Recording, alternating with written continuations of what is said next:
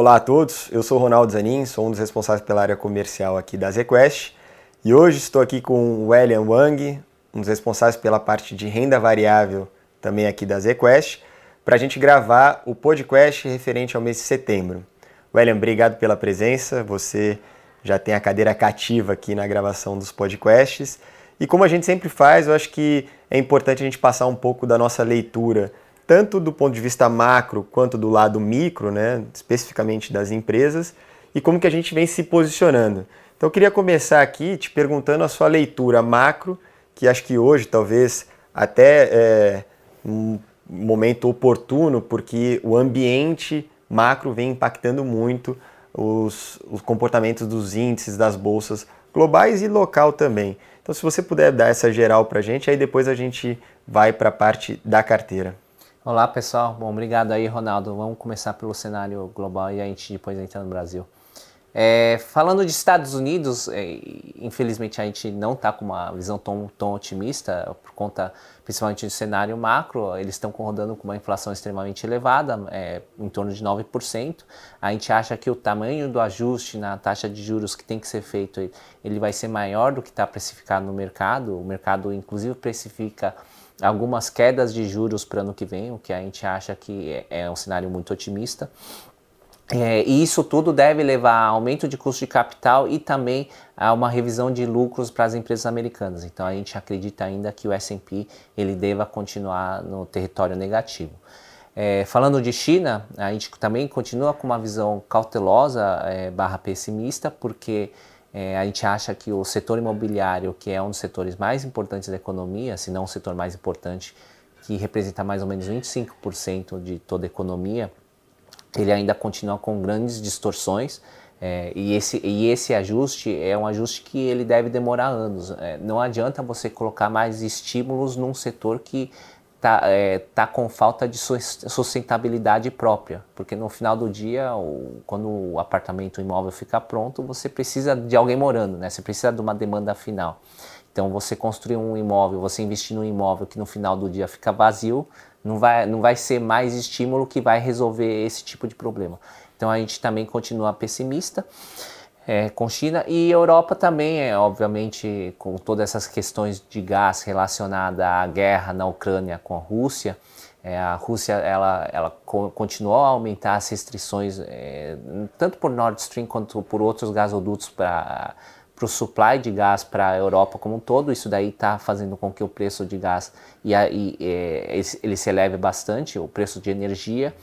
E, e um, dos, um, um dos instrumentos que os governos têm se utilizado para compensar esse aumento de energia é estímulo fiscal. Isso daí, e isso daí, obviamente, que acaba impactando também custo de dívida e, e inflação e barra impacto fiscal no longo prazo para esse país. Então, a gente também continua pessimista com a Europa.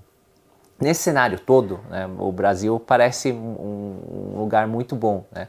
Porque em termos geopolíticos a gente a gente está bem protegido, barra isento, então a gente não está perto de nenhum país que, que possui a possibilidade, né, nem de perto de ter uma guerra, né? Então, é, por exemplo, a Índia, né? A Índia, é, por mais que é, em termos econômicos ela esteja bem, ela fica do lado da, da, da China e fica muito perto da Rússia. Então, também Sim. é um território e, e, também do lado de Paquistão, né? Então, é um território ali que tem problemas geopolíticos.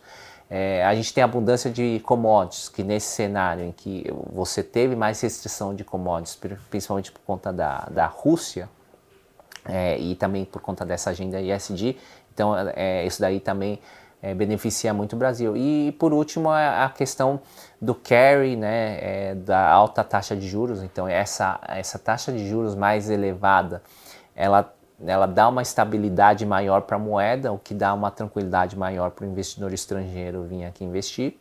E como a gente começou esse aperto monetário antes que todos os outros países, a gente também deve sair antes. Então, a gente acredita que é, em meados do, do, mais ou menos no meio do ano que vem, a taxa de juros aqui no Brasil ela deve começar a se reduzir e isso daí deve ser com certeza positivo para a bolsa. É, falando um pouco de cenário de eleição, acho que saiu, a gente saiu é, de, desse primeiro turno mais otimista. É, principalmente porque a gente acha que o mercado ele vai se animar mais com, com um cenário em que o Bolsonaro, o candidato de direita, ele vence a eleição, por motivos é, óbvios para o mercado, né? como por exemplo uma, mais, é, mais reformas é, com, com, visando redução do tamanho do Estado ou então privatizações. Então isso daí é, com certeza seria mais positivo para o mercado e as pesquisas elas foram extremamente erradas. É, é, uma grande parte delas mostrava a possibilidade do Lula ganhar até no primeiro turno. E como isso não, não ocorreu, é, e a gente acha que teve uma, uma parte também que foi, foi, um estímulo de votos, uma migração de votos para o Lula, isso daí agora começa a beneficiar o Bolsonaro, porque vai, vai ter um mês, quase um mês entre o primeiro, primeiro e segundo turno, em que a gente deve ter mais notícias positivas de economia. Então a gente está vendo uma, uma nova deflação agora em setembro e, e provavelmente é, uma inflação também muito baixa para outubro. É, e, e, também é mais estímulos uh, fiscais que dá, também vão beneficiar esse candidato. E isso daí seria positivo para a valuation, para valuation e para as empresas, é, principalmente as estatais. Então, Hoje falando de aí já entrando na carteira, exato, exato. Pra, é, acho que essa, carteira. esse é a cereja do bolo. Acho que, inclusive, é, de fato é um cenário que a gente pode dizer que é desafiador, porque você tem um lado internacional que não joga a favor, enquanto que o ambiente local parece ser a favor, né? Como construir o portfólio, como se posicionar nesse ambiente. Né? É, a gente tem feito hedges pontuais é, com relação ao cenário externo, então pontualmente a gente faz short um, o S&P, é, ou algum um ou outro é, play específico, né? A gente acha que, por exemplo, é, hardware, bens duráveis lá nos Estados Unidos ainda tem muita revisão de, de lucro para baixo, tanto por conta de demanda quanto por conta de a, a desalavancagem operacional. Então, é, essas empresas de produção de bens físicos não precisa nem ser, uma, nem ser celular, é, por exemplo, televisão, é coisa mais básica. Mas, é, são fábricas que rodam com um nível de custo fixo muito elevado. Então, quando, quando você tem uma queda de receita, a sua, a sua margem operacional ela sofre mais do que a queda de receita, dado que você não tem a flexibilidade de mandar todo mundo, todos os funcionários embora ou ajustar o tamanho da linha de produção. Então, é, a gente acha que tem é, muito downside nesse tipo de, de cases. É, vai ter mais downside de earnings, mais revisão e o, e o S&P vai continuar caindo. E para o Brasil, a gente tem alguns plays estatais, né? então a gente acha que Banco do Brasil negociando abaixo de quatro vezes lucro nos nossos números para 2023 está num nível de valuation extremamente descontado. É, Petrobras continua três vezes EBITDA, bem descontada para as peers. E mesmo os grandes bancos, né? A gente acha que, por exemplo, o Itaú ele está bem posicionado para surfar essa melhora de cenário macro. A gente vê mais ou menos é, de 15 a 20% de crescimento de lucro para 2023. Então são cases com valuations bem, bem razoáveis. Itaú está negociando a mais ou menos 7 vezes, 7 vezes e meia vezes lucro, com grande potencial de crescimento.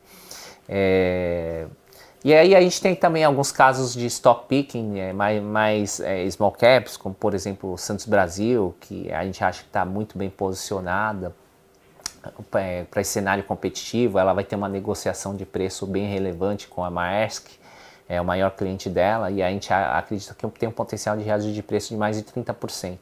E vai ser um, um papel, uma empresa que vai, é, vai gerar muito caixa, vai gerar mais de um bilhão de EBITDA, vai ter um capex muito baixo e, e o free cash flow yield dela rodaria por volta de 8%. É isso tudo para dizer que é uma carteira balanceada, então a gente vai ter ah, alguns longs mais, é, que se beneficiam mais desse cenário eleitoral. E na parte short também alguns cases específicos que, é, por exemplo, a gente continua short em Natura, que a gente acha que todo esse cenário externo, a Natura ela tem eh, mais da metade da receita dela que já vem de, de mercados internacionais e, e toda essa piora de mercado externo não está não tá precificada na empresa.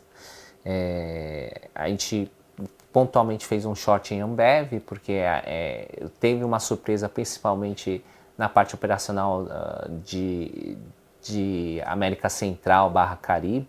É, então, o Brasil, por mais que o Brasil esteja entregando um resultado muito positivo, quando a gente co coloca na balança é, as outras regiões o, resultado fica um pouco pior que o mercado estava esperando.